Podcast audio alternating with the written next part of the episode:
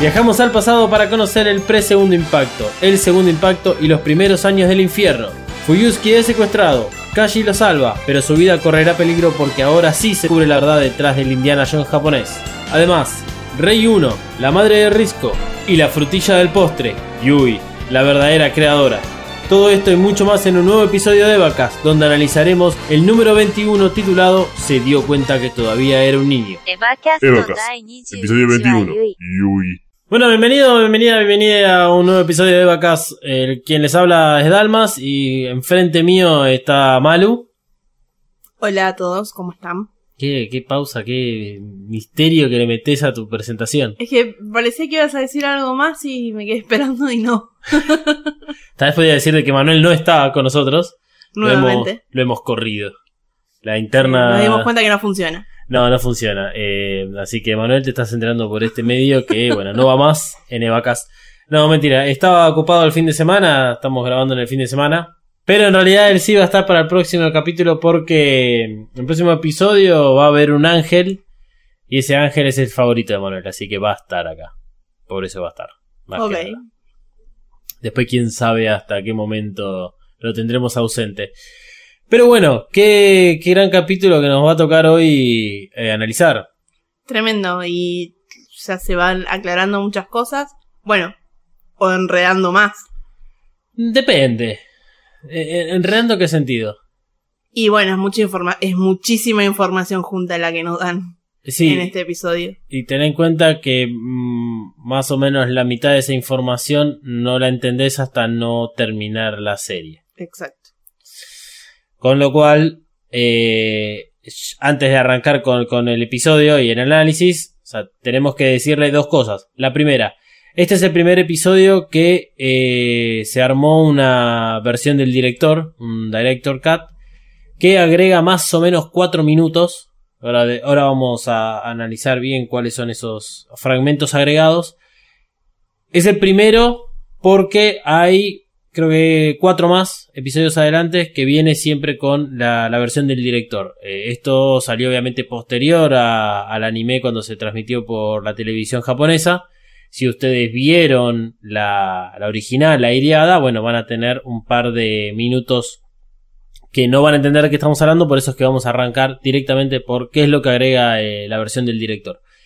La segunda aclaración a hacer es que el análisis de este episodio, de los episodios que vendrán, y no está mal repetirlo una y otra vez, será con la información que tenemos hasta el momento.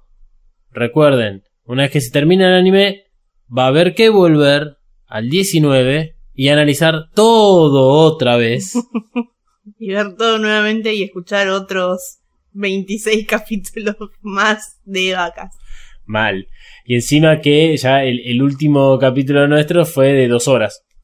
Tranca. Así que imagínense lo que les queda de acá en adelante. Si ustedes creen realmente que, que Evangelion puede llegar a ser algo tipo tedioso, largo o algo por el estilo, somos más pesados todavía nosotros. Pero no, no, no quiere decir de que en realidad vamos a, a sobreanalizar una y otra vez esto, más o menos.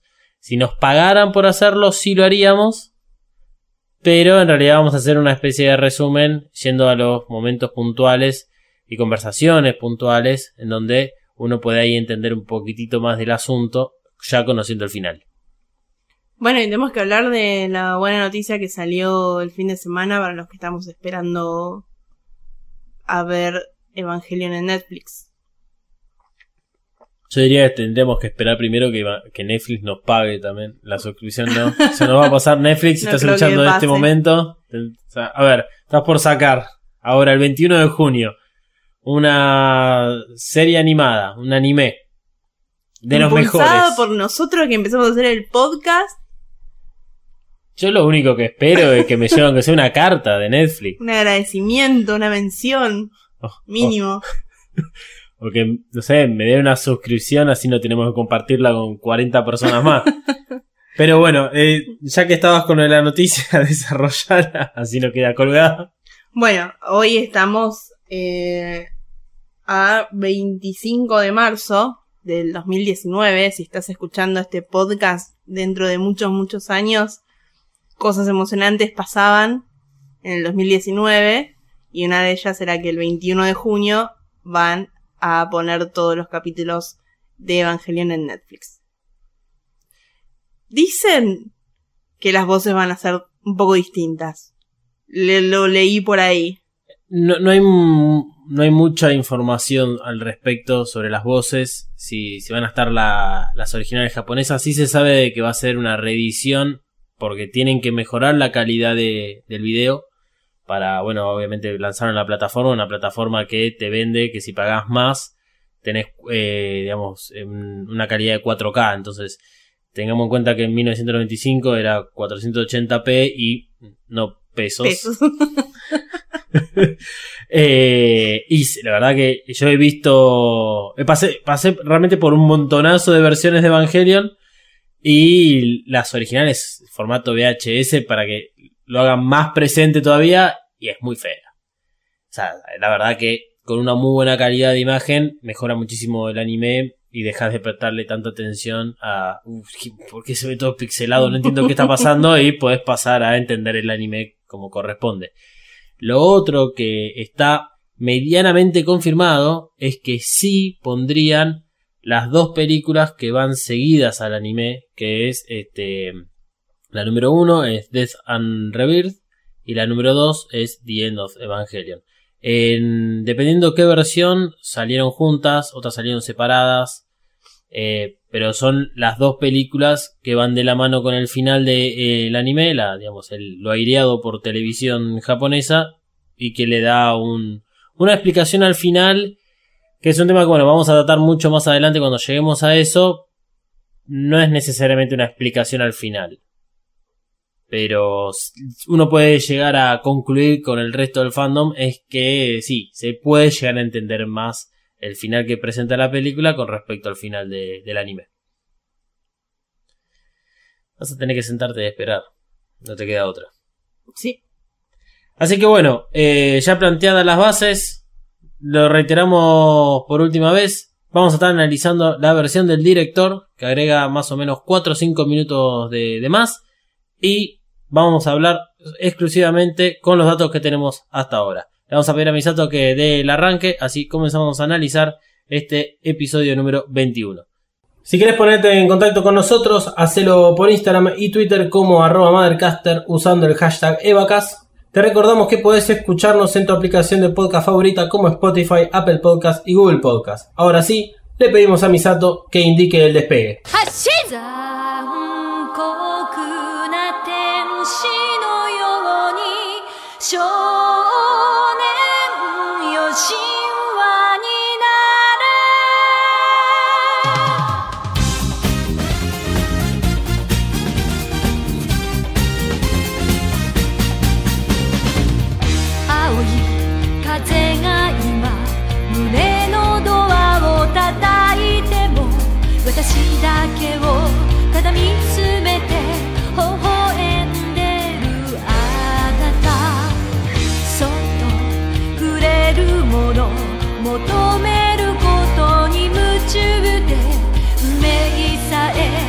知らない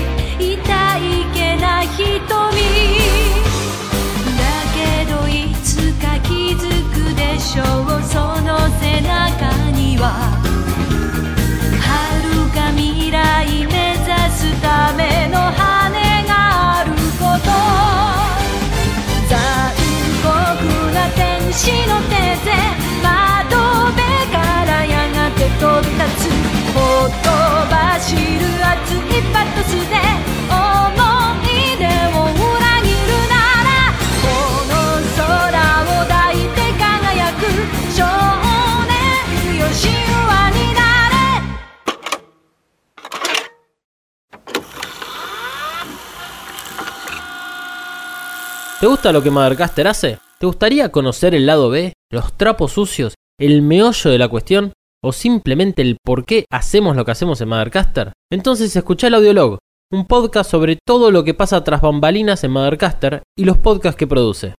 Busca Mothercaster o Audiolog en tu podcatcher favorito. Y ahora sí, fin de esta propaganda, y te dejo que sigas escuchando el siguiente maravilloso podcast. Bueno, el episodio se centra en la creación de NERV, mientras las historias de Ikari, Fuyusuki, Risco, Misato, Naoko y Yui se entrecruzan. Además tenemos apariciones especiales de Kashi, Rei 1 y de Shinji. ¿Qué agrega la versión del director? Escena de la expedición del Dr. Katsuragi previo al opening. O sea, si ustedes se dan cuenta muy fácil si están viendo la versión del director o no.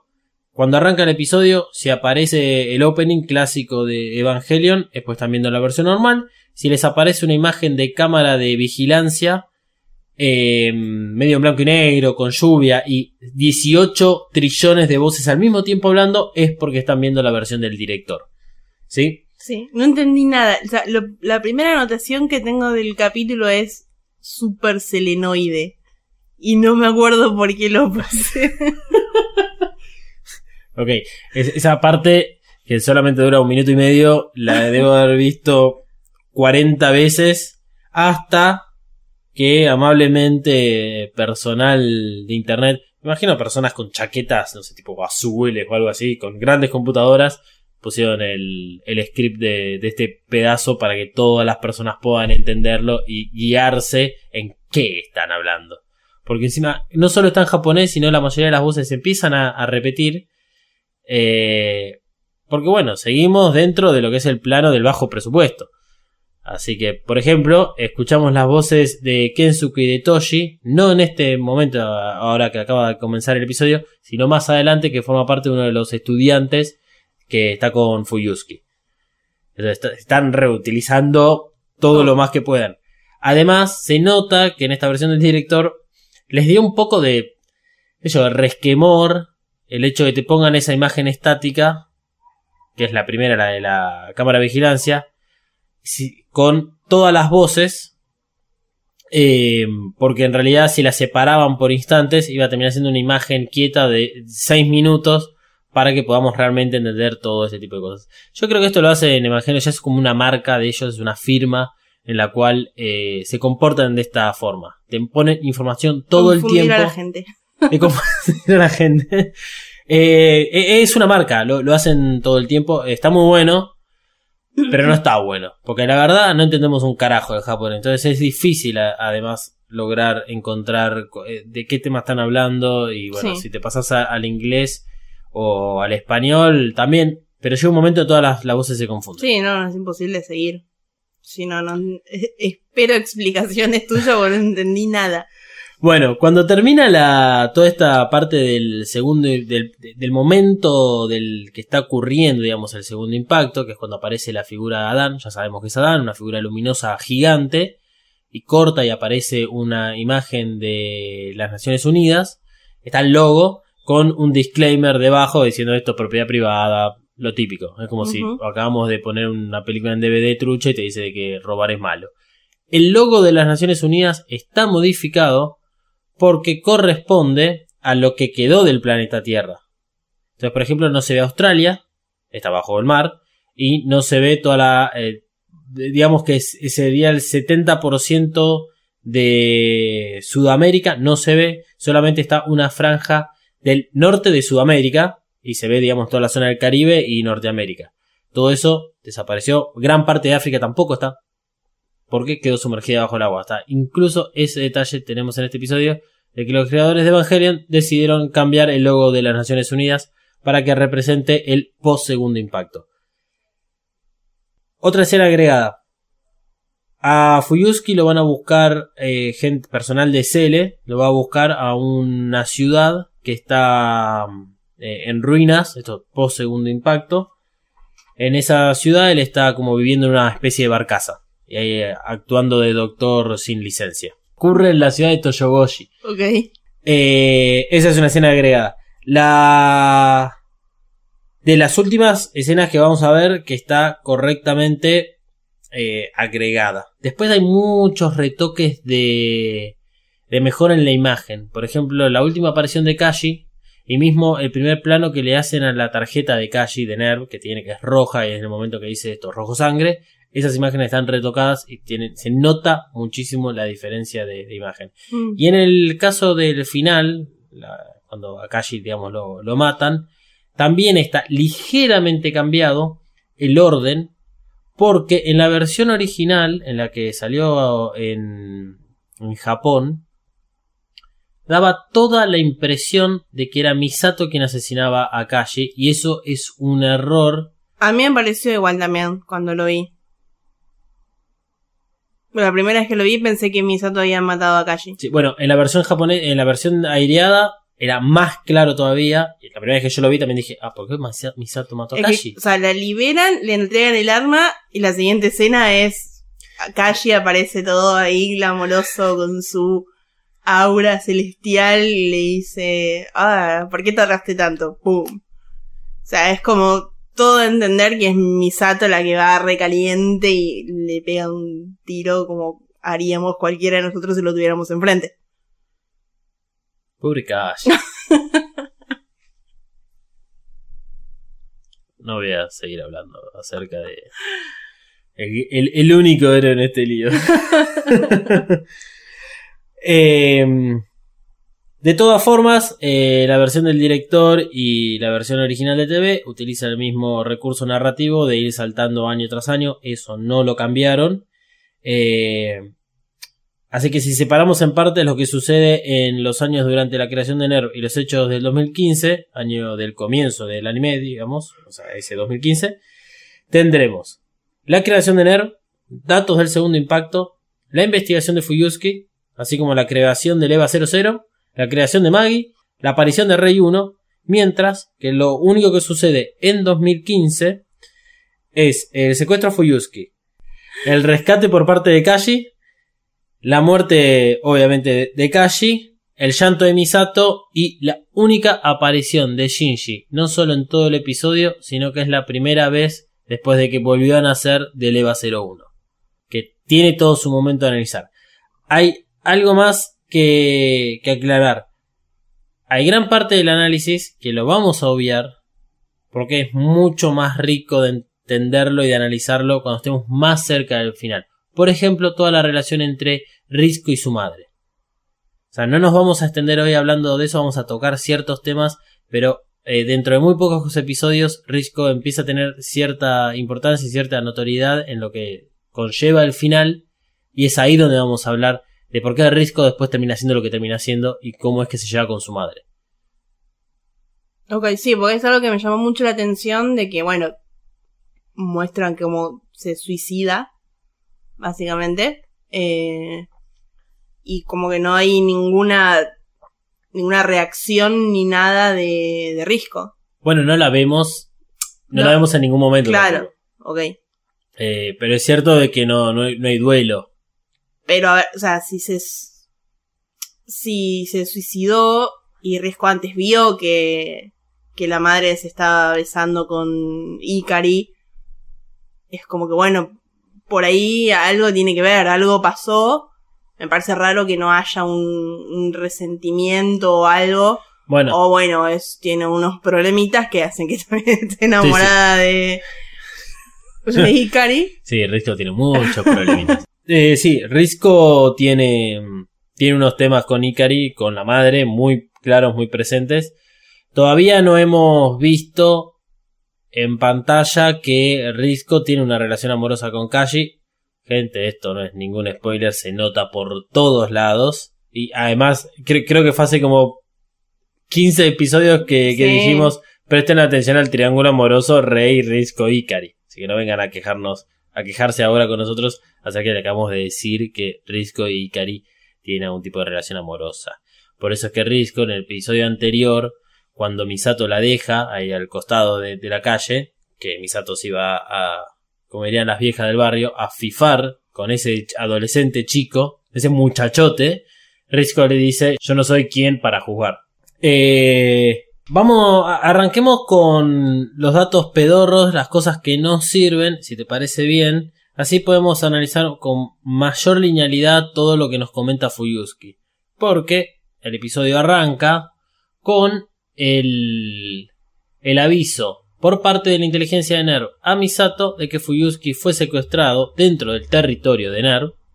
Por eso es que desconfían de alguien interno queda clarísimo que es Kashi, se lo dice esto la agente de inteligencia de NERV a Misato. Misato por eso tiene que entregar su placa, su arma, porque claramente está relacionada con Kashi, ya sea por una cuestión, ah, digamos, de, de amor, o sea, una relación amorosa, porque fueron amigos durante mucho tiempo, eh, y porque, bueno, en, en muchas circunstancias se los ha visto juntos independientemente de si son o no amigos. Por ejemplo, a Risco no la meten en, en Cana. Bueno, no en Cana, pero en una celda apartada, cosa de este, aislar lo que podría llegar a ser algún tipo de problema. Es en ese momento donde nos dicen de que Fuyuski está secuestrado. Vemos dónde está secuestrado Fuyuski. Fuyuski está secuestrado donde está todo el personal de, de Cele, todo el comité que conforma Cele. Donde vemos por primera vez esos monolitos enormes que dicen Sound Only. Que es, lo sé, es el mejor nombre para un podcast, pero ya está usado. Así que no se pudo tener y bueno, nos hemos quedado con Eva Cast. Esos monolitos son otra gran imagen que tiene Evangelion y si alguna vez buscan Cele van a ver esos monolitos prendidos eh, de color rojo con las letras eh, es- es- esa impresión que genera el hecho de que se van iluminando a medida que hablan y se van apareciendo eso lo hace mucho como para demostrar lo solo que estás a la vez la cantidad de gente que hay alrededor y, es todo el tiempo un juicio. Cele suele hacer este tipo de cosas. Ya lo vimos que se lo hizo a Misato cuando Shinji salió del Eliel y que bueno, en vez de ir Shinji acusando problemas mentales, eh, fue Misato en reemplazo. Lo vemos ahora con Fuyuski, pero nunca lo vimos con Ikari y él es una persona que puede desenvolverse muy distinto a lo que se está desenvolviendo Fuyuski. Igual, de todas formas, eh, Fuyuski se lo nota tranquilo, entiende cuál es la situación, conoce a lo que es Cele, a pesar de que lo que le dicen es hace mucho tiempo que no lo vemos. Porque es cierto, hubo varias veces, al principio especialmente, primero, segundo capítulo, que en las reuniones que tenía Cele con Ikari estaba Fuyuski presente. Pero después dejó de estar. Mucho de lo que nos presenta este episodio es cómo se cambian los roles en relación a eh, en relación al mando, digamos, quién está por encima de quién. Al principio vemos que Fuyuski es el profesor, es a quien todos van a, pedir algún tipo de, de reseña, es con el que quieren salir, es el que Ikari le, le pide salir de, digamos, que, que sea una persona que lo vaya a buscar para salir de, de la cárcel. Hasta incluso en muchos de esos momentos Fuyuski es el que está caminando por delante de lo demás. Y en determinado punto de este episodio, ya Ikari está, su posición que tiene desde que comienza el anime. Esa, está sentado, tiene el control, sabe que tiene el control, tiene las manos entrelazadas tapándose la boca. eh, y ahí cambia completamente y después es él, es él quien empieza a dirigir todo y Fuyuski pasa a ser un segundo. Sí, que no, no me queda muy claro cómo logra convencer a, Fuyus- a Fuyuski de... O sea, que, que se ve que en ningún momento confió en Ikari y que estuvo en completo desacuerdo todo el tiempo. Es que no estuvo todo el tiempo de desacuerdo con Ikari. En realidad no le cae bien Ikari. No quiere decir que esté desac- en desacuerdo. Bueno, pero todo lo que... lo- bueno, sí, como que un poco se asombra y se interesa cuando le muestran Ahí está, ahí está el el tema. prototipo de Eva. Ahí ya vamos a llegar a eso y de cómo es que lo engatusan, porque la verdad es que lo engatusan. Eh, en la, la conversación que tiene Cele con Fuyuski, nos tiran un par de datos que eh, ya algo nos habían anticipado. Uno de esos es que el EVA 01 ahora es Dios. Es un término que utiliza Cele y en este capítulo tenemos muchos términos en relación a Dios o en relación a eh, los primeros humanos que es Adán, Eva, que también forma parte de toda la, la, la religión. Y que siempre decimos, hay mucho contenido de, de religión, ya sea por nombres, por eh, referencias o mismo simbología. Vamos a hablar un poco de eso. Eh, hay que tomarlo con muchas pinzas, pero la realidad de esto y lo que están diciendo es Ahora que el EVA 01, después de comerse al ángel Ceruel en el episodio 19, tiene autonomía propia porque logró adquirir el órgano S2. El órgano S2 es el super celonoide. Ah, Ok. es el motor. Entonces ahora ya no necesita de la alimentación externa.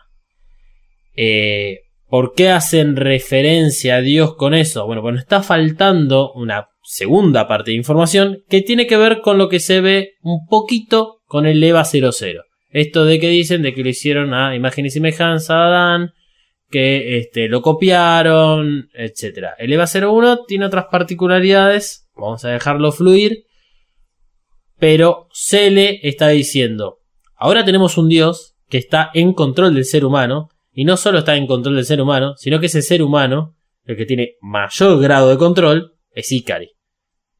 Y volvemos al episodio mm, número 20, al principio, con toda esa analogía de ponerle un cascabel al gato, de que el cascabel no estaba sonando.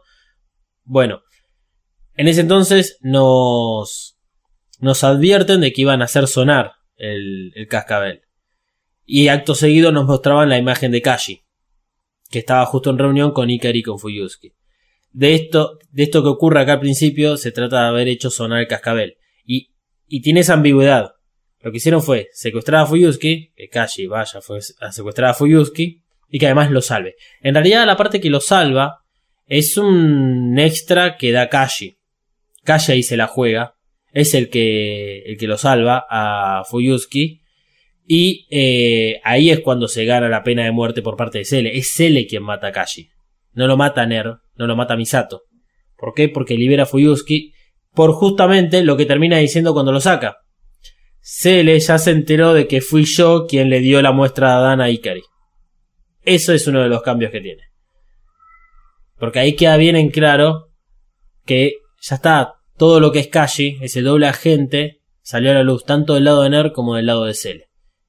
Lo último ocurre en 2015, o sea, periodo actual de los acontecimientos de Evangelion, es que Misato es liberada cuando Fuyusuki como que regresa a la casa, regresa a NERV, ahí está canal 13 con los micrófonos, cómo te trataron, qué te pasó, todo esto.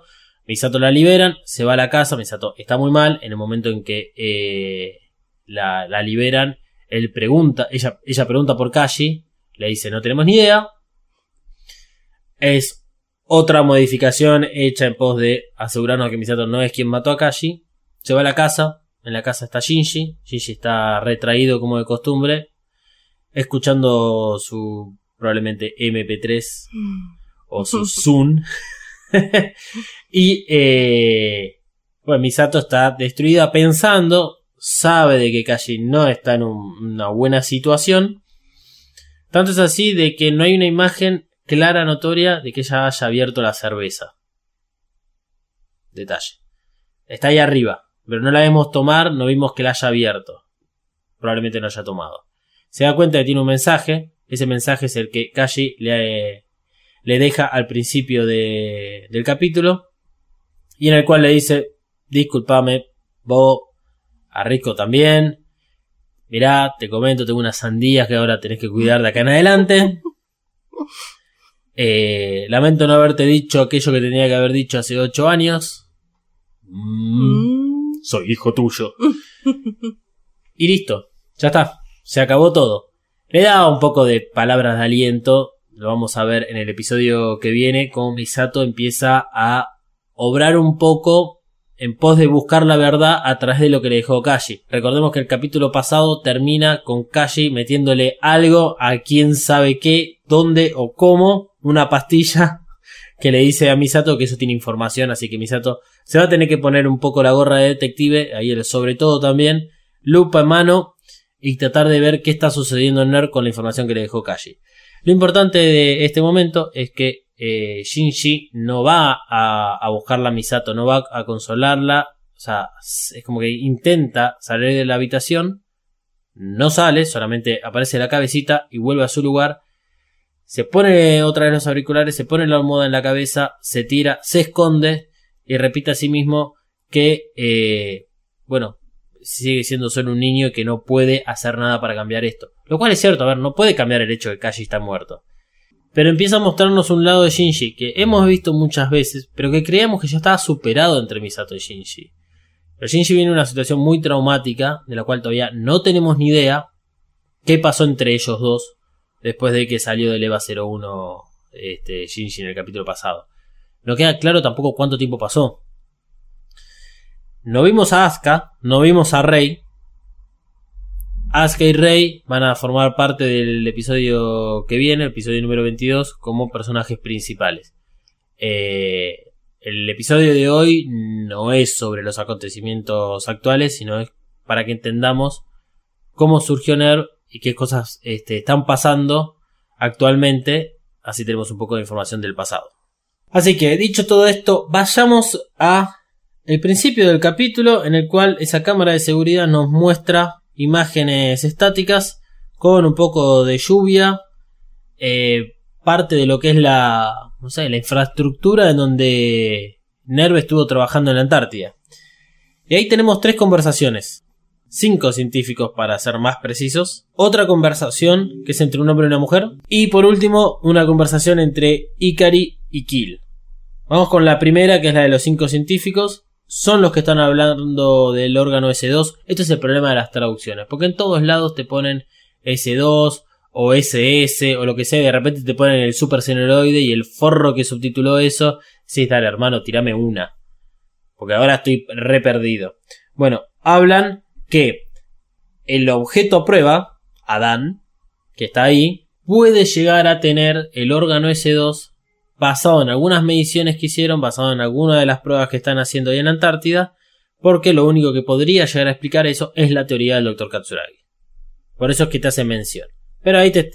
A ver, en el momento, el 13 de agosto del año 2000, están hablando de algo que es una suposición. Nosotros hoy en día eso lo tenemos que leer como que es una realidad. Sí, Adán tiene el órgano S2. Punto. Y eso explica por qué tiene autonomía y no necesita ningún de otro tipo de fuente de poder para poder funcionar. Después hablan de otras cosas, como por ejemplo, mencionan la lanza de Longius. Y dicen que estaba viniendo del Mar Muerto. ¿Qué tenemos que entender de todo esto? La lanza estaba en la Antártida originalmente, junto con Adán.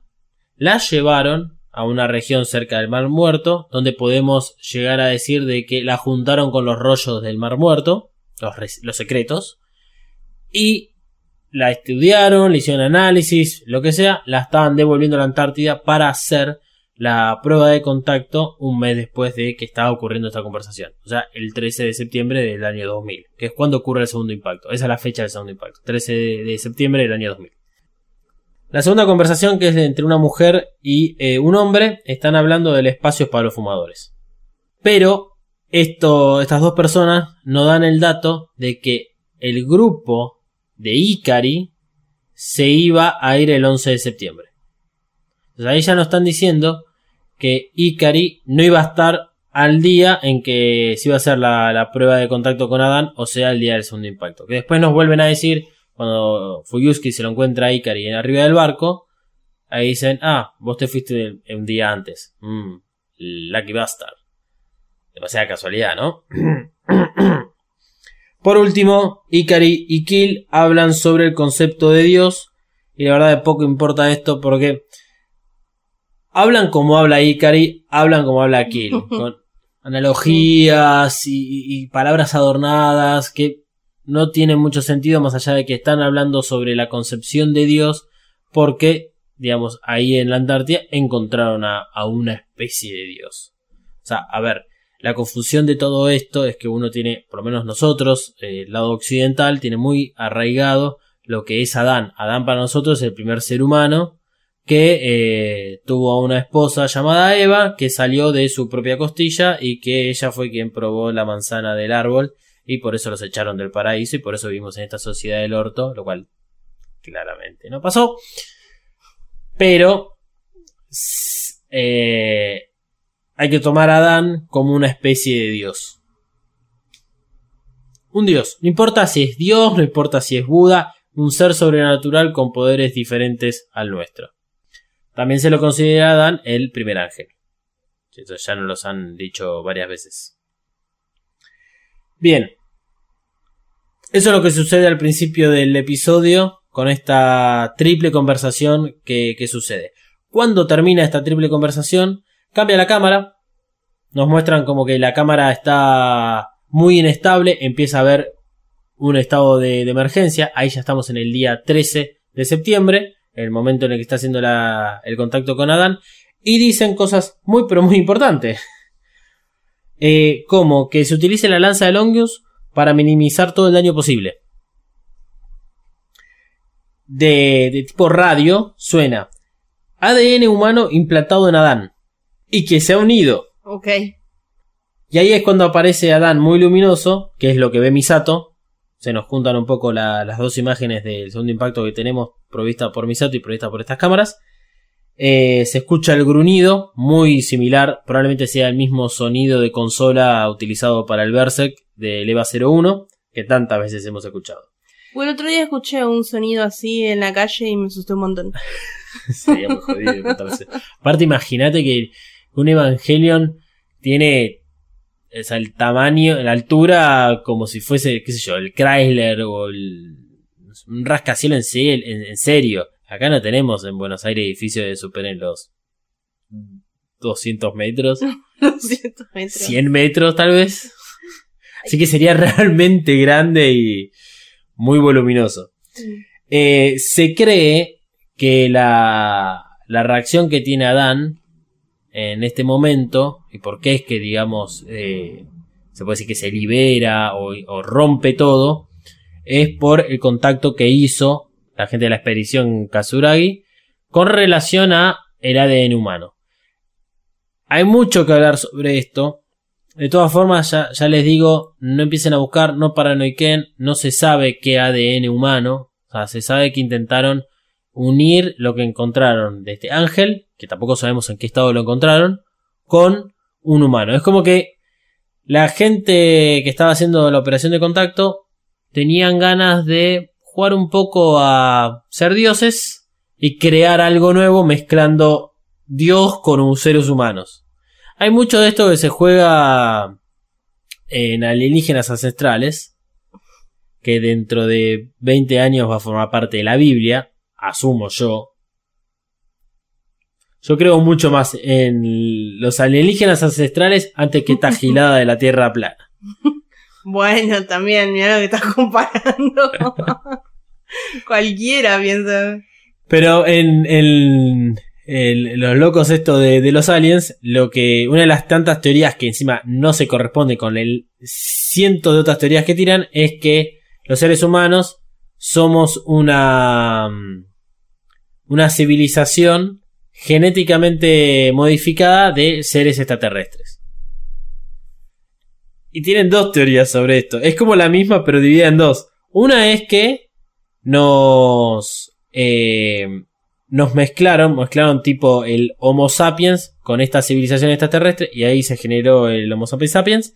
Y la otra teoría es que directamente se modi- modificaron genéticamente a los seres que ya existían en ese entonces, acá seres humanos eh, o el Homo sapiens, lo modificaron genéticamente para construir al Homo sapiens sapiens con todas las habilidades para poder explotar los minerales de la Tierra que se llevaron este, los eh, alienígenas ancestrales. Es muy bueno, pero para que esto igual puede estar fundamentado en otra cosa que tiene que ver con escritos de Isaac Asimov, donde habla que los primeros espaciales fueron seres humanos y que después regresan a la Tierra o que controlan a la Tierra porque nos creen como seres inferiores. Genial todo lo que acabo de decir. Si tienen ganas de, de bardearme por todo lo que acabo de decir, arroba dalmas-ndg. Bien, conclusión. Y vamos a unir lo que acabamos de ver con lo que Fuyuski va a hacer cuando es contratado por la gente de Cele para hacer la expedición a la Antártida allá en 2002. Porque Fuyuski va a la Antártida, post segundo impacto, se encuentra a Rokubundi Gendo, que ahora le ha cambiado el apellido porque es Gendo Ikari, se encuentra con él ahí y ellos tenían que hacer un informe acerca de lo que encontraron y, digamos, dar una versión lo más acertada a la realidad de lo que fue el segundo impacto. Ahí Fuyuski nos tira un, un dato que pasa como si fuese una piedrita más de una avalancha, pero que es fundamental y es no hay vida en toda esta zona, en un área muy determinada, no hay vida, ni siquiera microorganismos, a su vez de que encontraron una concavidad esférica subterránea en la Antártida. dónde fue el impacto. ¿Dónde fue el impacto? Claro. ¿Cómo se puede releer esto? Cuando Ikari lo lleva a conocer las instalaciones de NERV, digo NERV, no digo Guerrin, porque es mucho más fácil de entender de qué estamos hablando, porque a nadie le importa que la, la- el nombre de la empresa antes de NERV era Guerrin, total lo cambiaron y seguía siendo lo mismo. Cuando Ikari lo lleva a Fuyuski a conocer todo lo que está sucediendo, Fuyuski automáticamente reconoce de que esa también es una concavidad esférica subterránea.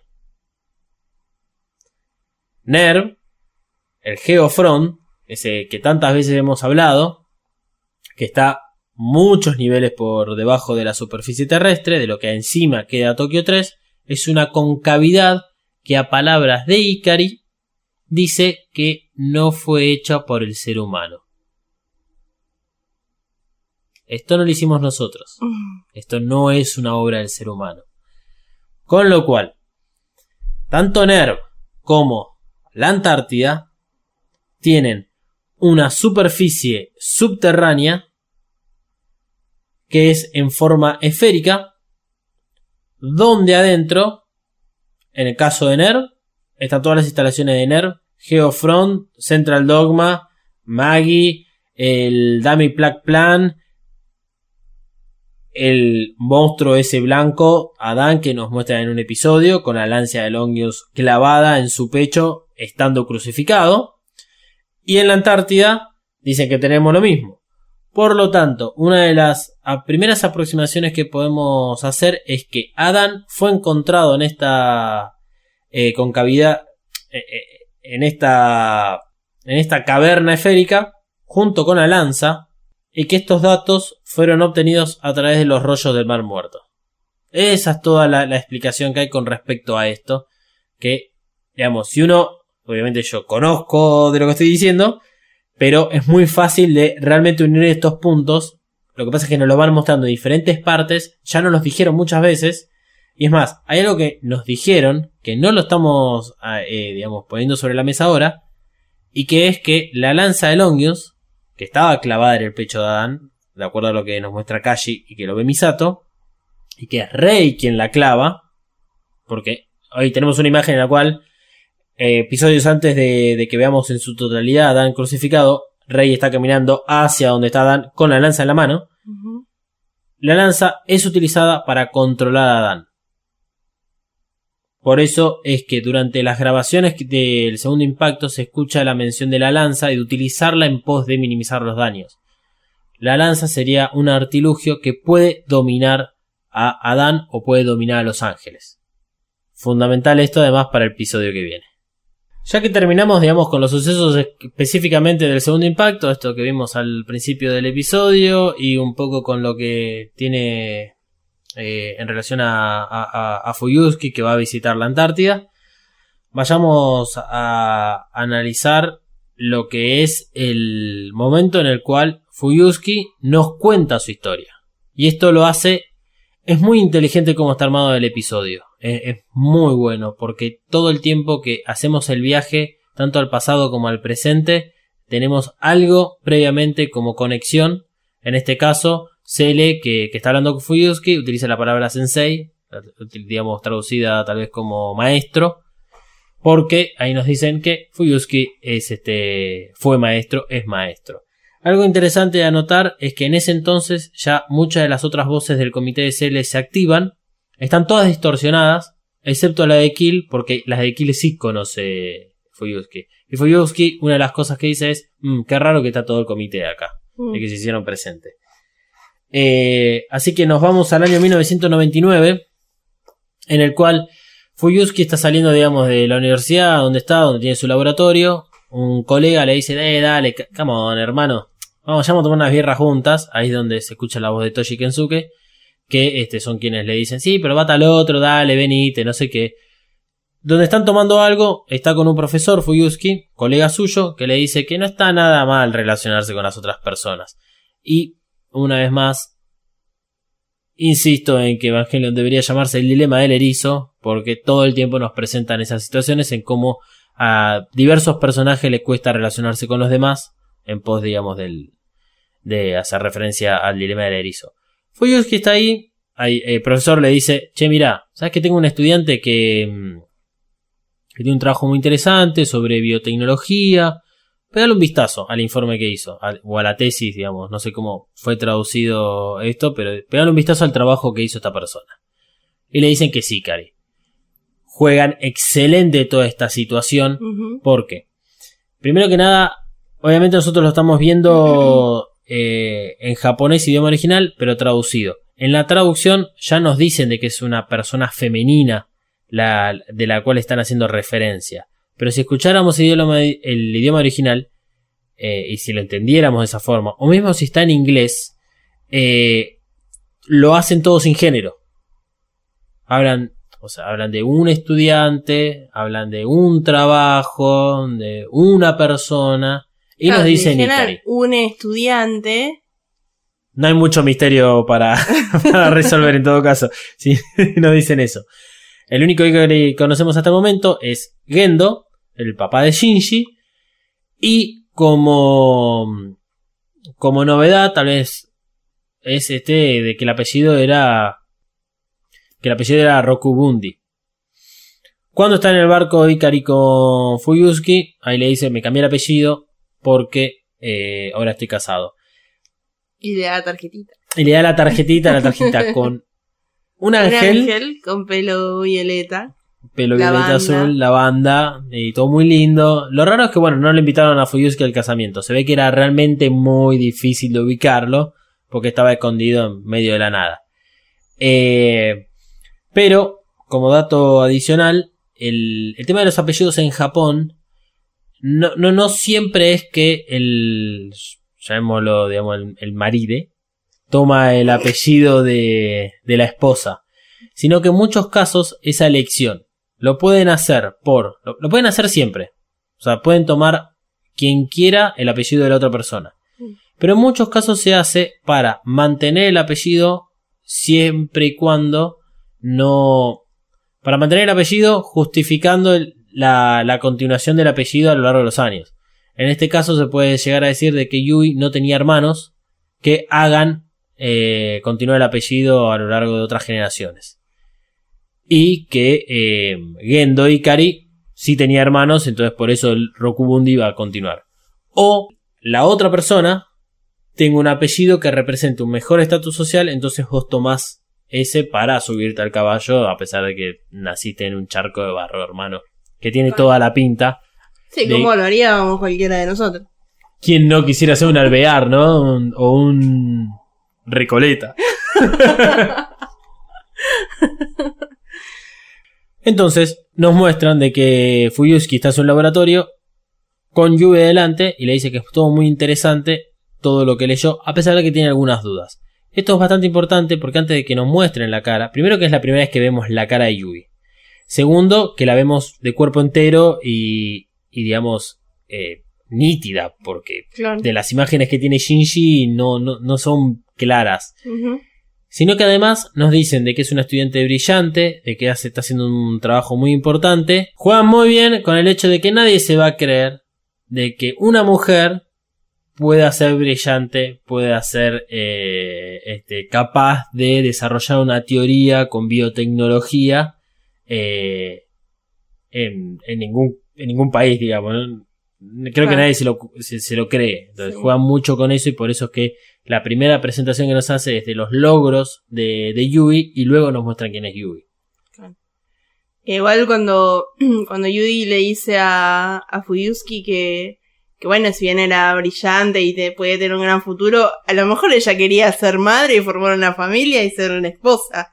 Y ahí se enamora Fuyuski. Uh, hay mucho que hablar sobre eso porque eh, tiene una lógica el hecho de que Yui diga eso en ese momento. Primero que nada, hay toda una cuestión cultural y social de, de, de presión de que las mujeres tienen que ser madres y que para eso es que están. Pero si no lo, lo digamos, el, el guion no lo ponía en ese entonces, en ese momento, después uno no se iba a creer todo lo que puede suceder acá adelante y por qué la figura materna es tan importante en, en Evangelion, en especial en Shinji. Claro. Porque es que Shinji ve a su madre en todos lados, digamos, o por lo menos todo el tiempo que está en contacto con el EVA 01. Entonces, eh, es muy buena esa parte porque nos están diciendo que Yui quería ser madre, con lo cual esto gana mucha más importancia en creernos que Yui sí quería a su hijo y que el forro en todo caso es simplemente el padre.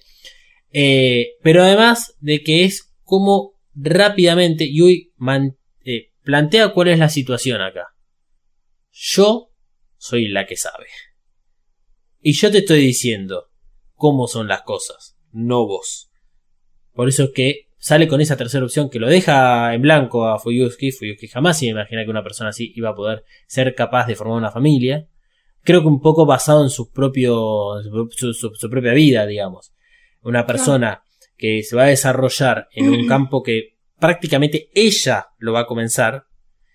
Eh, y que además de todo eso quiere ser madre, y que además de todo eso sabemos que lo logra, y que logra todo, Yui, que es la única persona en Evangelion que logra absolutamente todo a este punto, es sorprendente. Yui era one of the kind. One of a kind. Fuyuki no es que se enamora por lo que le dice, tampoco... Eh, es ambigua la, la situación acá porque muchos llegan a creer que Yui como que lo está seduciendo a Fuyuski. Por cómo lo no, pero cuando se le iluminan los ojos pensando una hembra que me va a servir la comida y me va a dar hijos. Sí. Eh, claramente tenemos miradas muy distintas. Yo soy hombre, vos sos mujer. Eh, pero bueno, eh, ya por, desde, desde entrada fue que quedó enamorada, enamorado de Yui. más que nada con lo que le da, con el papel. Es, simplemente eso. Y, y, lo que Yui viene a representar en todo este quilombo por segundo impacto, porque cambia mucho Fuyuski después del segundo impacto, como todos, todos cambian abruptamente. La cuestión queda muy bien en claro que Yui empieza a trabajar con Fuyuski en toda esta en esta área de biotecnología.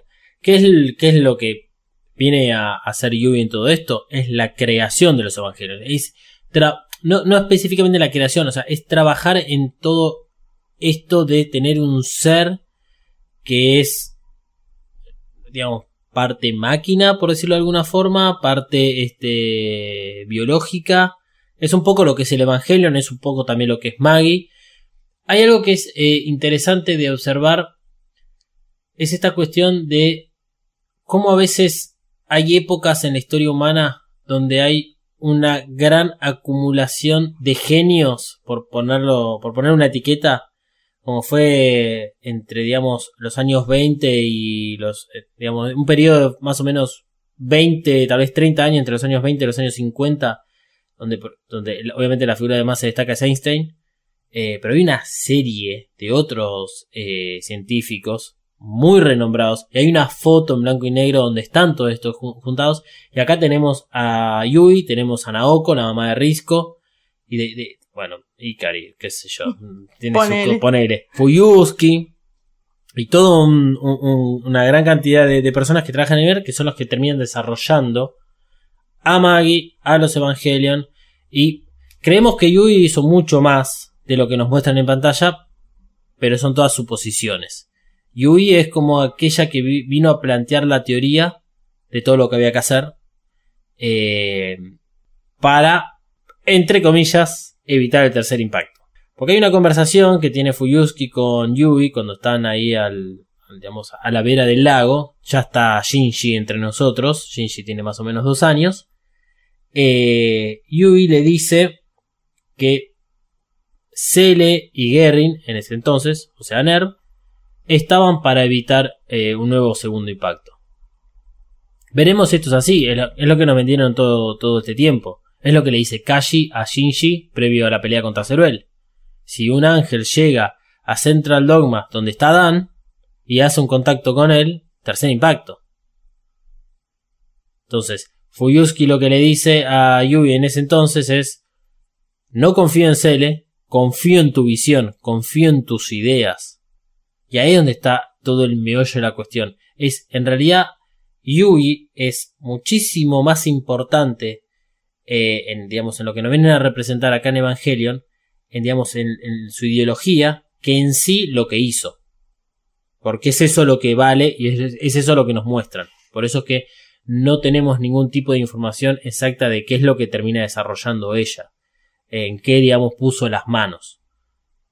A excepción de algo que nos muestra en el episodio que ya vamos a hablarlo.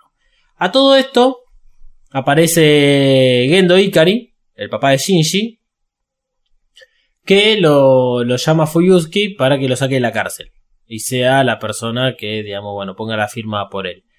Y es el primer encuentro que tiene Fuyusuki con Gendo, que es un encuentro, una situación horrible, porque no, no es la mejor carta de presentación de que te vayan a buscar a la cárcel. Especialmente si vos fuiste un gran responsable en la pelea de un bar en la cual claramente estuviste caviando o estuviste ebrio o lo que sea. Sí. Entonces ya Fuyusuki no se siente muy cómodo con Ikari es notable ver la relación que también tiene con Shinji. Porque Shinji es muy parecido en ese sentido. Al fin se puede llegar a decir de que Ikari y Shinji son padre e hijo. Porque él, viste, le dice que no causa primera, buenas primeras impresiones, que, en general la mayoría de las personas eh, no, no se llevan bien con él. Eh, por eso es que le lleva mucha sorpresa a Fuyusuki cuando Yui le dice que estaba saliendo con Gendo. Y acá viene lo siguiente es muy probable que Gendo lo haya llamado a Fuyusuki porque ya estaba saliendo con Yui y ya sabía a quién llamar. Y ahí es donde empieza todo el trabajo de hormiga que le hacen a Fuyusuki para que después termine trabajando en NER. Claro. Como uno y otro, como uno y otro lo empiezan a, a digamos, a engatusar para llevarlo al lugar donde quería. Porque Fuyusuki está muy interesado en Yui como decíamos, en su ideología, su forma de pensar, eh, el trabajo que quiere llevar a cabo, independientemente, digamos, de lo que quiera hacer Cele. Cuando a Fuyusuki, después del segundo impacto, lo mandan a formar parte de la comisión que va a, digamos, analizar qué es lo que sucedió y que termina saliendo el reporte falso de las Naciones Unidas, Fuyusuki encuentra documentos que, a ver, si son los documentos que demuestran realmente la verdad, yo no creo que Ikari los haya dejado arriba de la mesa así como así se los dieron a Fuyusuki, se lo dejaron ahí para que Fuyusuki empiece a oler. ¿Y qué cosa? Fuyusuki es el que va a Nerv, el que lo encara a Ikari amenazándolo de que conoce la verdad. Y Ikari le dice, vení que te muestro. Con toda la tranquilidad del mundo. Las expresiones que tiene son tremendas. Ahí cuando, al principio estaba más joven sin los anteojos. Una cara de villano terrible. La imagen esa que ponen con color celeste, y como si fuese una, un retrato, sí. es, el villano, que es muy similar, digamos, a la que ve Shinji en un momento, Shinji diminuto e Ikari, bueno, fue posteada hace poco en nuestras redes, este, como debes ver, eh, debes escuchar Eva es, tal cual, lo, logran personificar muy bien la mirada que tiene, eso te, te, penetra. Te, penetra y te hace hacer cualquier cosa. Tremendo. Este, eh, es durísimo. Y acá, bueno, tiene esa, esa mirada de. Acabas de llegar a la boca del lobo. Ahora yo te tengo entre mis garras y me chupo un huevo que me estés amenazando diciéndome que conocés la verdad del segundo impacto de que fuimos nosotros, de que todo lo que hicimos lo hicimos conociéndolo y sabiendo de qué iba a suceder, y que encima me digas de que estuviste buscando, digamos, las cuentas del banco y ahora sabes que tengo mucha más que vos y de lo que todo, de lo que más, de lo que cualquier persona pueda tener en esta vida.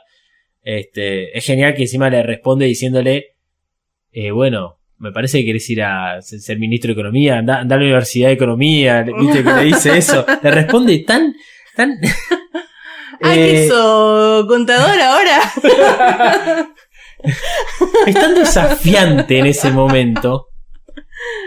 Y que encima, de, contraparte, tenemos que bancarnos a Yui diciendo de que es un buen chico, de que es un malentendido. Ah, déjate de joder, hermano. Este. ¿Qué, qué te cree que eso? Pero bueno, la cuestión es que ahí es cuando Ikari le muestra todo lo que estaban haciendo en NERV. Nos presentan a Naoko, y Fuyusuki dice, ah, eh, ¿esto era lo que querías que vea? No, no. No, no. Pasamos por acá ya que estábamos. Y para que veas que también fue estudiante tuyo, Naoko. Y todo sigue siendo un gran círculo. Chiquito, pero sigue siendo un gran círculo en sí de relaciones que, mirá, trabaja Yui, trabaja Naoko, trabaja otra gente. Yo entiendo que no te cabe la organización Cele, Pero acá estamos haciendo cosas importantísimas. Y Naoko lo que le dice es, este es el único lugar donde puedo desarrollar mi teoría sobre las supercomputadoras, que son biocomputadoras. El sistema Maggie. No hay otro lugar donde pueda hacerlo. Me chupa un huevo la ideología de la empresa. Y es un poco lo que siempre nos han mostrado cómo eh, la gente está haciendo ahí el trabajo que quiere hacer, que es el lugar tecnológicamente más avanzado del mundo, a pesar de, bueno, lo que sucede en el resto del mundo incluso. Claro. Bueno, ahí actúa la mente brillante de Ikari diciéndole, mira, acá vas a poder Vas a poder hacer lo que quieras. ser vos, hacer lo que quieras. Exactamente. Yo te doy la guita, pero va por ese lado. Que, que- que se lo dice cuando están bajando en el ascensor. Le Claro. dice que acá está. Todos los recursos de la humanidad están acá. Sí, sí, sí, tranca. Es impresionante. este, así que ahí Eh, Fuyuski es acompañado y escoltado por Naoko, por Ikari, y ven lo que es el prototipo del EVA 00, una cabeza ya con armadura, armadura en gran parte salvo el ojo, donde vemos que tiene 5, 5 lunares rojos, que después sabemos que termina siendo este, un solo ojo y la característica típica del EVA 00 que es cíclope. Eh, donde tiene todos los nervios sueltos y como que está en un proceso de fabricación muy, muy, muy, muy prematuro.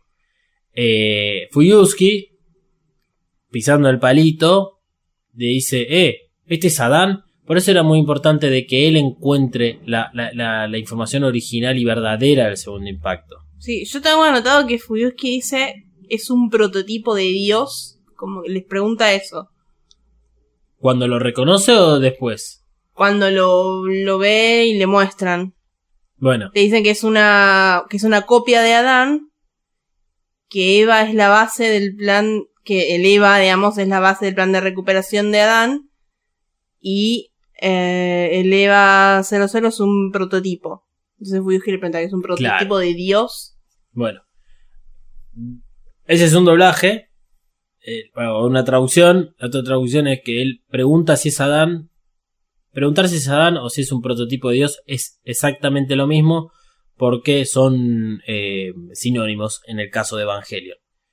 Ahora, esto que es una copia de Adán y que es la base del proyecto de recuperación de Adán o proyecto E, E de Eva, Sí. lo dice Naoko y lo dice Ikari en conjunto. En una imagen, en una escena con una imagen muy particular, que es que tanto Ikari como Naoko tienen una luz muy fuerte detrás. Y es como, vi- ¿viste cuando hacen presentaciones de, de villanos? Que los presentan así muy iluminados y con una imagen imponente. Eh, bueno, acá se utiliza más para representar el, con esa luminosidad como seres superiores. Son aquellos que crearon un nuevo dios o que están copiando un dios. Esa arrogancia intenta representar esa escena. Sí, Ikari le dice, eh, Fuyuski quiere crear una nueva era para los seres vivos con nosotros. Dijo, wow, acá. Eh, bueno, lo logran convencer, ¿viste? Lo, lo, lo único negativo de todo esto es que no vemos que, qué es lo que hace Fuyuski. Es el Sí. mismo caso de, de Yui. Bueno, Porque todo lo que vemos de Fuyuski, y por eso es que es un personaje del cual no va a estar dentro de, del perfil de personaje que solemos hacer, porque la verdad es que no hay mucho más que profundizar que lo que vemos en este capítulo, y no importa. Ese es el tema, no importa. sí, sabemos que termina donde termina. Claro. Eh, y va a terminar donde termine. O sea, no, realmente no, no va a cambiar, digamos, la historia. Fuyuski es un elemento en el cual a nosotros nos sirve para entender algunas cosas que van sucediendo. Nos traen a través de Fuyuski qué, qué es lo que sucedió previo al segundo impacto. Eh, la creación de NERV. Lo vemos que está siempre en NERV. En algunas ocasiones en el episodio se ve con la bata blanca. Y si no, está como su, su comandante o vicecomandante al lado de Ikari, siempre al lado de la derecha, parado, mientras Ikari está sentado. Eh, creemos de que tuvo que ver con toda la, la creación, junto con Yui, de, de Nerv, de los Evangelion, de las copias que hicieron de Adán, de lo que sea. creemos que tiene que ver con eso, realmente su, su importancia. Pero claramente no es algo para resaltar para los creadores de Evangelion en este capítulo ni en los siguientes capítulos que quedan por, por ver. Parte del trabajo que puede haber hecho con Yui tiene que ver con la segunda parte de la conversación que Yui y Fuyusuki mantienen a orillas del lago de, Hanoke. Fuyusuki le, le comenta a Yui de que recibió una advertencia barra amenaza. Y justo estaban hablando de Cele. Se cree que tanto Yui como Fuyusuki recibieron amenazas por parte de Cele. No queda claro el por qué. Si es que Fuyusuki porque puede presentar información, o sea, sacar información a la luz que pueda destruir NERV, o que no están colaborando adecuadamente con el proyecto. Recordemos que Cele son pesos pesados y que si bien todavía no parece que hicieron nada en pos de, de lo que Ikari está, digamos, desviando el proyecto, eh, se puede llegar a decir de que Cele puede imponer su voluntad de la forma que quiera. Este capítulo es uno de esos donde secuestró al vicecomandante dentro de las instalaciones de NERV. Así de sencillo. CL se está preparando para un escenario en el cual va a tener que competir contra Ikari, porque Ikari está llevando eh, su propio proyecto para un lado en una dirección contraria a la que quiere CL. Nuevamente, esto de lo que se decía en el capítulo pasado acerca de hacer sonar el cascabel porque no está sonando. Eh, entonces, Yui y Fuyusuki fueron amenazados. Ahí Yui dice de que va a ser el sujeto de pruebas Fuyusuki está en contra de esto. Y acá se nos plantea una incógnita. Es, ¿qué tanto Yui estaba dispuesta a ser el sujeto de pruebas? ¿Y qué tanto el resto de, de sus compañeros, Ikari, Naoko, Fuyusuki, sabían o querían de que Yui sea el sujeto de pruebas? Ella se ve como muy convencida. Como que Exactamente. ella lo quiere hacer y le, este, cuando Fuyusuki la cuestiona, eh, le dice, bueno, pero es que hay que prevenir la tragedia final. O sea, ella se ve que está muy convencida de lo que quiere hacer. Y es como que, bueno, como decías, si ella es como que desarrolló gran parte de este plan, y bueno, eh, yo creo que entiendo que ella quiere hacer, eh, hacer las pruebas y todo eso. Sí, y no solo eso, sino que además cuando está haciendo las pruebas, lo lleva Shinji Sí, para que la vea. para que la vea, así, lo cual es más traumático todavía. Pobre Shinji. Eh, eh, acá el elefante de la habitación es que Yui sabe todo y es la que está al mando de todo. Claro. Eso es lo que no se nota en este episodio y lo que nunca más se va a notar, digamos, dentro de, Evangelion, probablemente hasta que se vea al final, que es que Yui siempre tuvo en claro todo. Cada paso que dio, cada, cada cosa que hizo. Sí, sabía en, dónde- en qué se estaba metiendo. O Exactamente. sea, claramente lo sabía. El resto podía saberlo, podía intuirlo tal vez, pero en el caso de Ikari puntualmente, Ikari no solo no sabía, sino que obviamente no iba a estar de acuerdo de que era el sujeto a pruebas, porque Yui sí sabía qué era lo que iba a pasar en esa prueba. Y acá nos vienen a mostrar, a completar más que nada, la imagen que en su momento Shinji tuvo dentro del EVA 01. Esa imagen una de las tantas imágenes, que ve y que, que él ve reconociendo que ya había visto al EVA 01 por primera vez. Y es en este momento. En ese entonces nos mostraron esa imagen en sepia para que no veamos los colores. ¿Por qué? Porque Naoko tiene el pelo violeta. Y cuando nos las muestran así nomás, muy rápida, uno tiende a confundir de que Naoko en realidad es Risco. Y cree que es algo relativamente cercano al tiempo o que es Risco la que está ahí. Y en realidad es Naoko. Y esto tiene mucha importancia porque hay como una interna entre Yui y Naoko, ¿no? Sí. Sí, por lo menos, por lo menos para Naoko sí. Por lo menos para Naoko sí. Bien. Todavía eso tiene una explicación más que hasta que no nos enteremos de otro asunto no lo vamos a profundizar. Pero es importante el hecho de que en ese entonces nos hayan mostrado la imagen en color sepia para que no distingamos eh, el color de pelo. Ya sea en esta imagen que tiene, en este recuerdo que tiene Shinji, como en sucesivas ocasiones en las cuales algún Evangelion se volvía verse dentro de las instalaciones de NER. Y que teníamos una imagen como en blanco y negro. Es importante justamente por esto. La relación, digamos, eh, media conflictiva entre Yui y Naoko.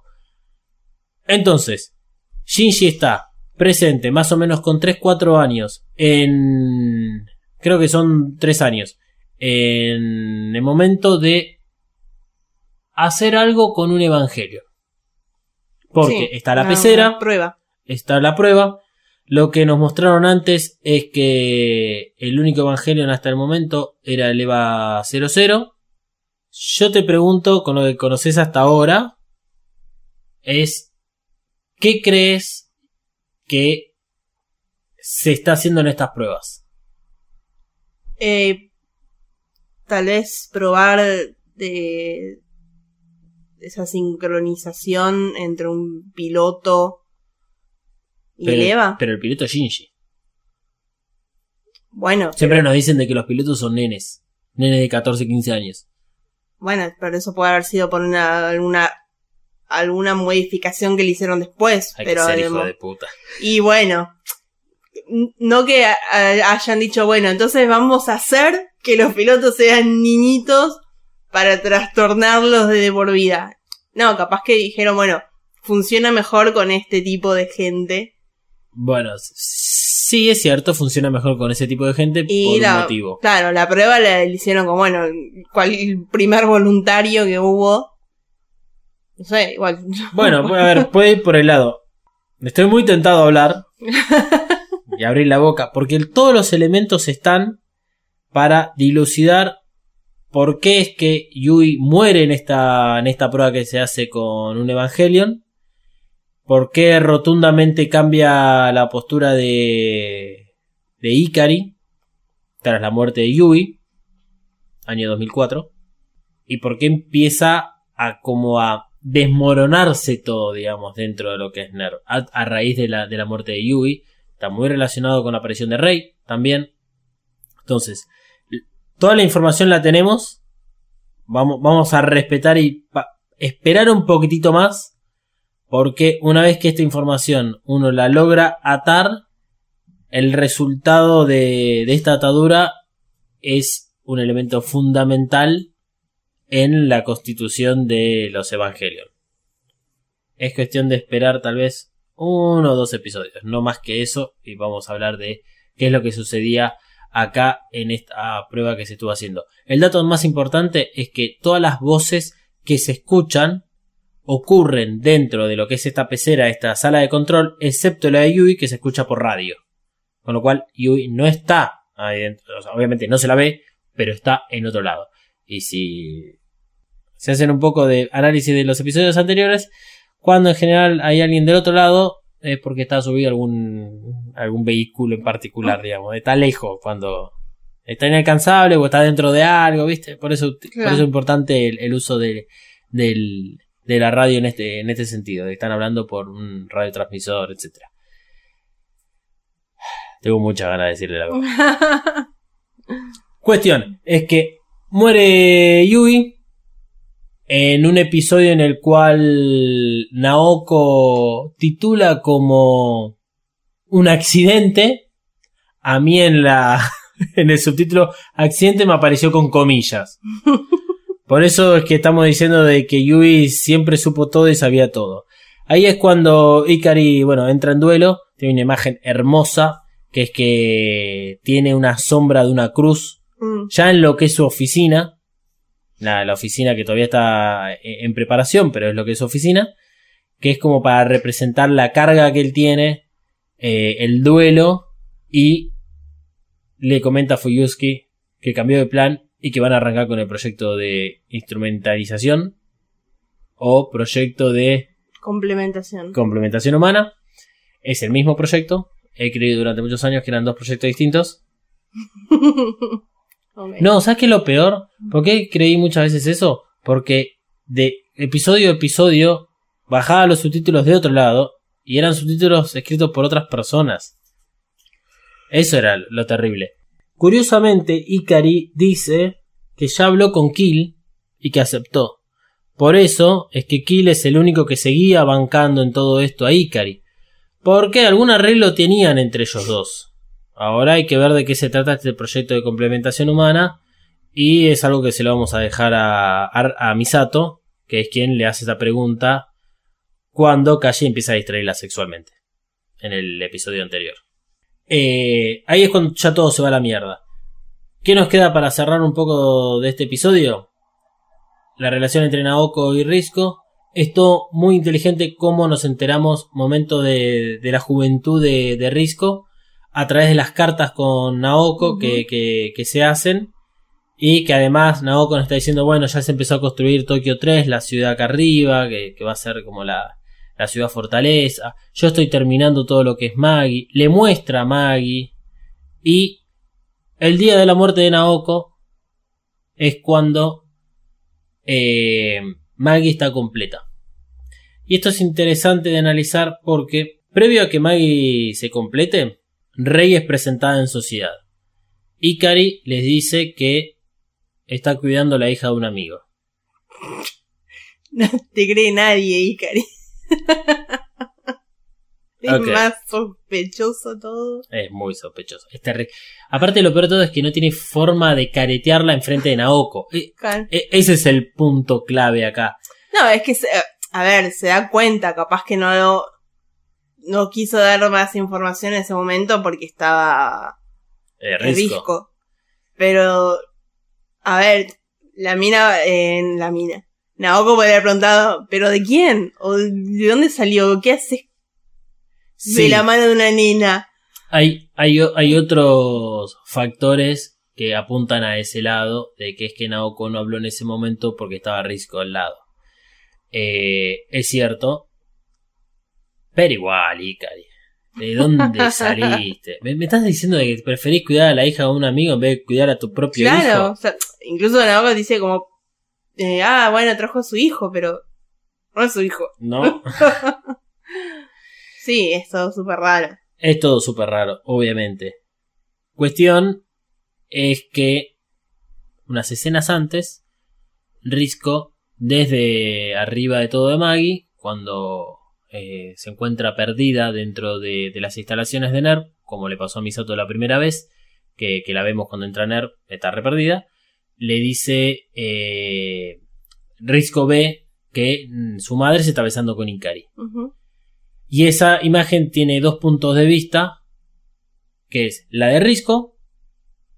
Y ya nuestro punto de vista en ese, en ese, en ese momento es bastante particular porque vos ves que Naoko se acerca muy torpemente a Ikari y Ikari casi en ningún momento reacciona. Y después nos lo confirman esto con Ikari con los ojos abiertos y demostrando una, una apatía en, Mm. en el momento. Eh, es horrible.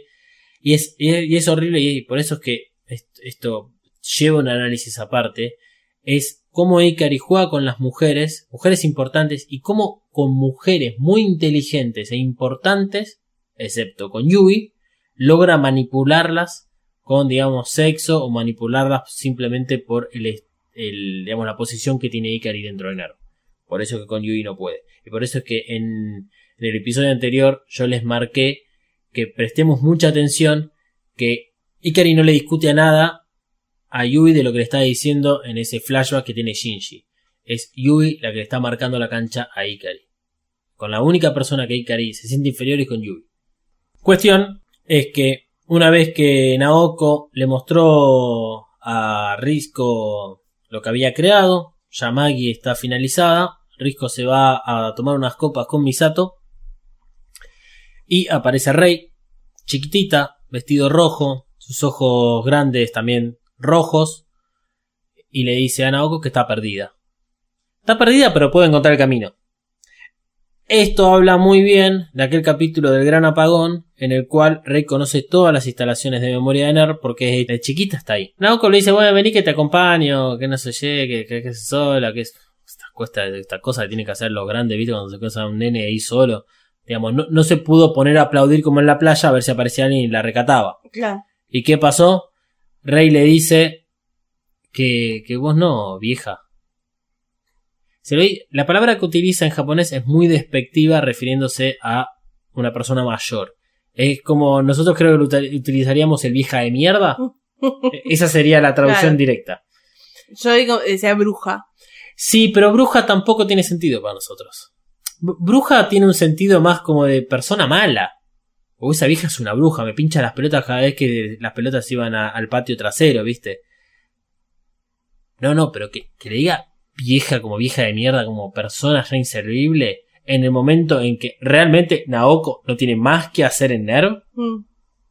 eso es duro. Y por eso es que se va toda la mierda. Porque Naoko entiende perfectamente la situación. Eh, puede, digamos, entender si Ikari la mandó a Rey para que le diga eso. O si realmente Rey escuchó por Sí, parte porque de lo Ikari. como i- de inocente, como que ni sabe qué significa. Sí, lo que pasa es que la inocencia de Rey no es una inocencia de un nene. Ese es el tema con esta Rey. Y porque eso es Rey 1. Es Rey 1 porque muere, gente. Y después está Rey 2 que es con el que comienza el anime.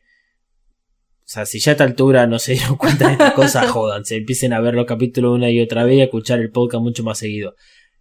Pero no es un nene. No se comporta como una nena Rey. No. No, tiene ni siquiera es, la inocencia. Es como una ingenuidad, no sé, sí. Que no sabe qué significa lo que le está diciendo. No, claramente que no. Tiene esa maldad de nene también, eso sí, de, de nena, de, de esos pendejos de mierda. Sí, sí, le da una gana de ahorcarla, bueno, igual el que hizo. Pero a la vez tiene esa maldad, una maldad que no es de un infante. Entonces, eso es lo que le termina, digamos, de rebalsar el vaso a Naoko. Y empieza a, bueno, a sentirse mal, eh, mareada. eh, ve el momento del beso donde se da Mm. cuenta de que Ikari no, nunca la quiso. La verdad es que nunca la quiso. Y que ahora que ella cumplió todo su plan y que ya no es útil para, para Ikari, es una vieja de mierda. No sirve para nada. Se desquita con Rey, lo cual es razonable porque es la persona que te está atacando en ese momento y además porque dentro de toda esa alucinación que tiene, es la segunda que ve en la cara de Rey la cara de Yui. Y por eso cuando la está cogotando a Rey, le dice que ambas pueden ser sustituidas. En el caso de Naoko, o sea, Naoko en ella misma se está diciendo que puede ser sustituida por otra mujer y ella es una más dentro de todas las mujeres que puede tener Ikari de acá en adelante. No hay ni una mujer que sea Yui. Ikari realmente amaba a Yui y eh, empezó a reemplazarla con diferentes personas.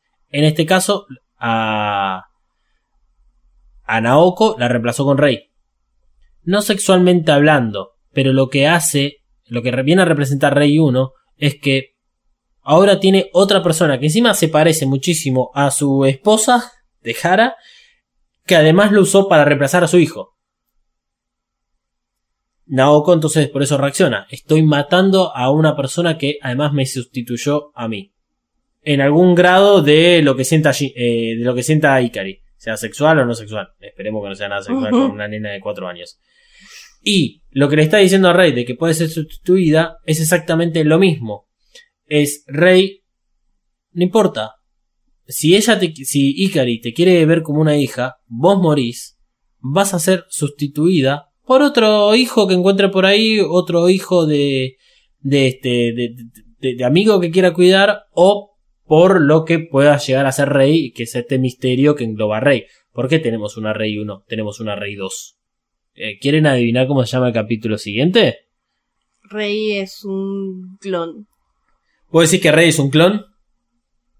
Es lo que, es lo que vengo sosteniendo. Es lo que venís sosteniendo. varios- Bueno, sí. varios episodios. Si, si, si ese fuese el caso, vamos a seguir con tu teoría. eh, más razón para decir de que Rey puede ser sustituida, porque entonces hay un clon de un clon de un clon de un clon. El tema es quién es ese clon. O sea, de dónde salió la información genética para generar Rey. Que eso es un tema aparte, si es que efectivamente tu teoría es cierta o no. Acá no estamos teorizando sobre si Rey es un clon o no. Este, pero tal vez esto, esta frase que tira Naoko tiene esta ambigüedad, de que también Rey puede ser reemplazada por sí misma por otra versión. Cuestión es que finalmente sí sabemos con quién reemplazó a Naoko y Kari después utiliza a su hija. Empieza a salir con Risco. Tranca. Tranca, exactamente. No, no- no hay otras este, formas de explicarlo.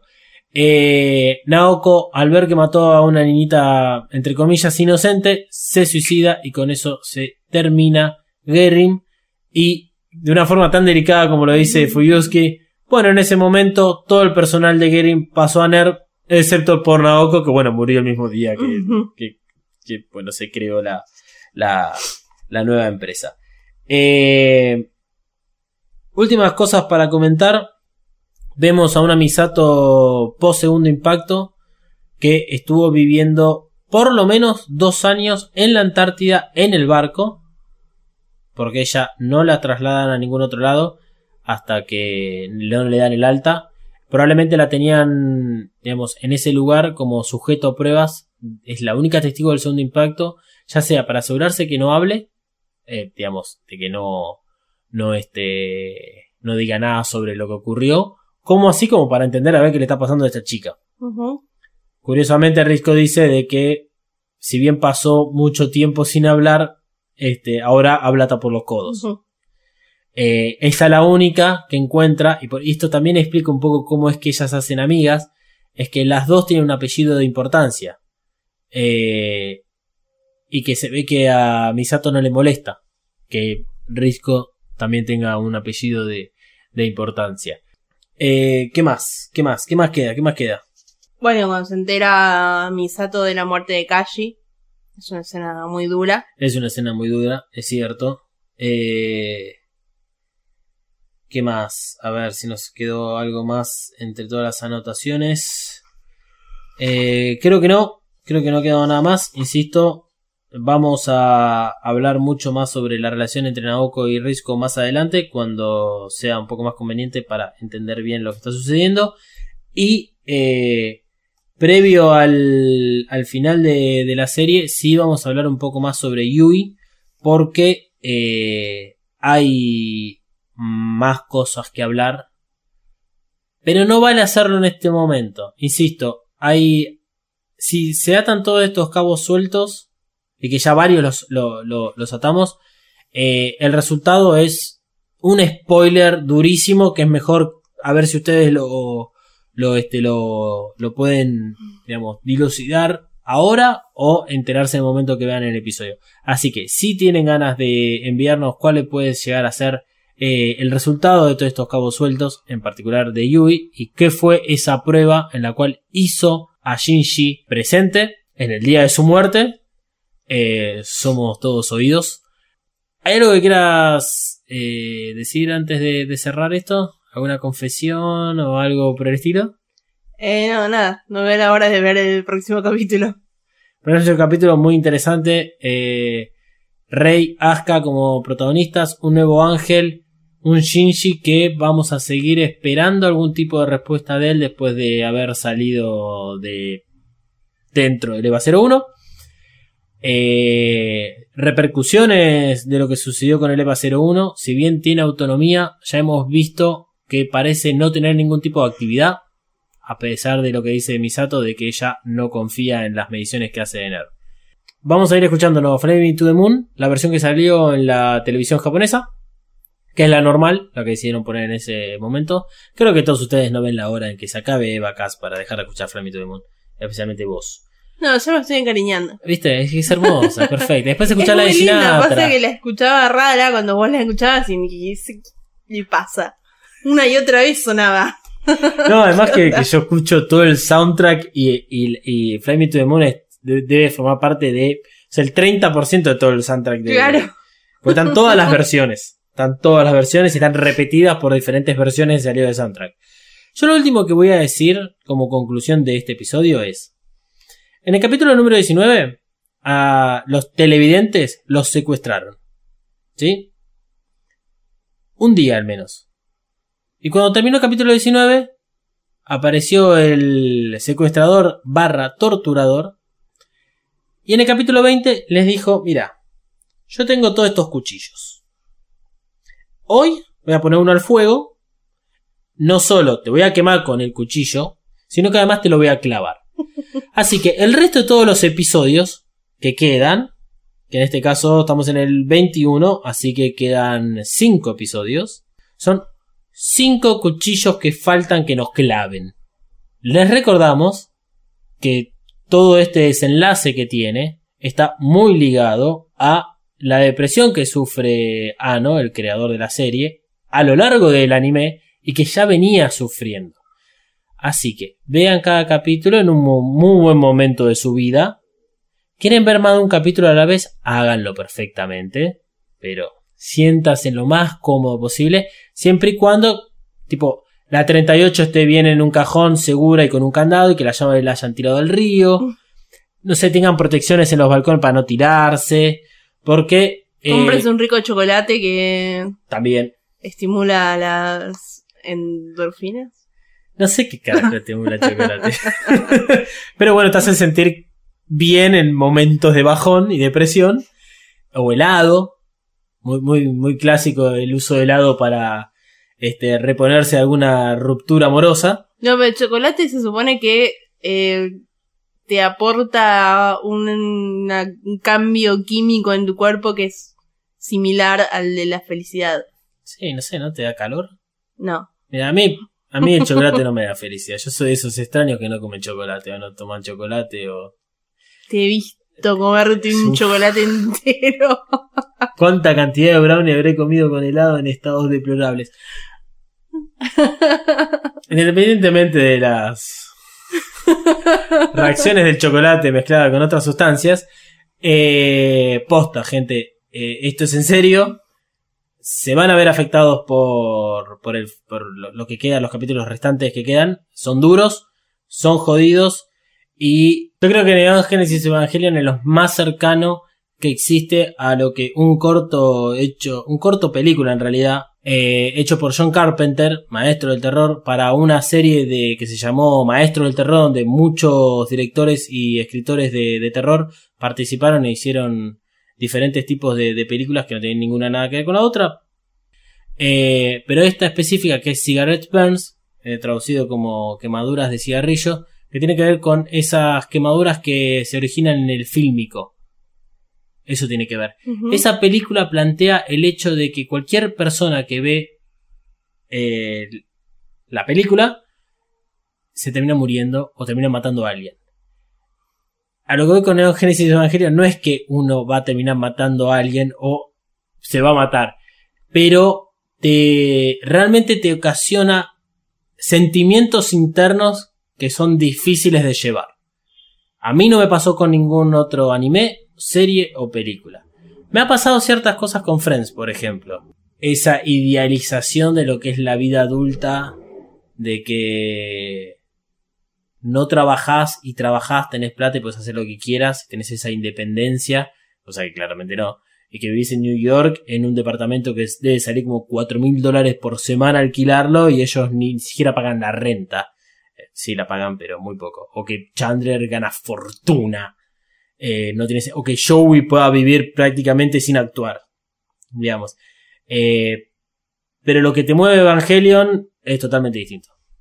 Así que prepárate, vamos a tener que comprar mucho chocolate. Si alguna marca de chocolate nos quiere auspiciar para esto, sea bienvenida. No vamos a estar ni siquiera en contra. Así que con esto damos por finalizado el episodio número 21. Episodio número 22 se viene con toda. Eh, y una vez que, que tocamos el 22, 23 y 24, vean lo demás compañeros. O sentados en el inodoro, como quieran. Bueno. Para contrataciones, arroba Mothercaster, tanto en Twitter como en Instagram. Se pueden comunicar por ahí. Eh, y si no, pueden hacerlo a mi cuenta personal, arroba dalmas-ndg, tanto en Twitter como en Instagram.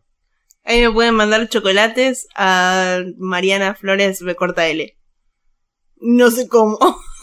bueno, me dicen dónde están y lo voy a buscar. Eso te iba a decir, porque te iba a mandar un par de stickers o gifs de chocolate. Me parece que me vas a pegar un boludo en el orto.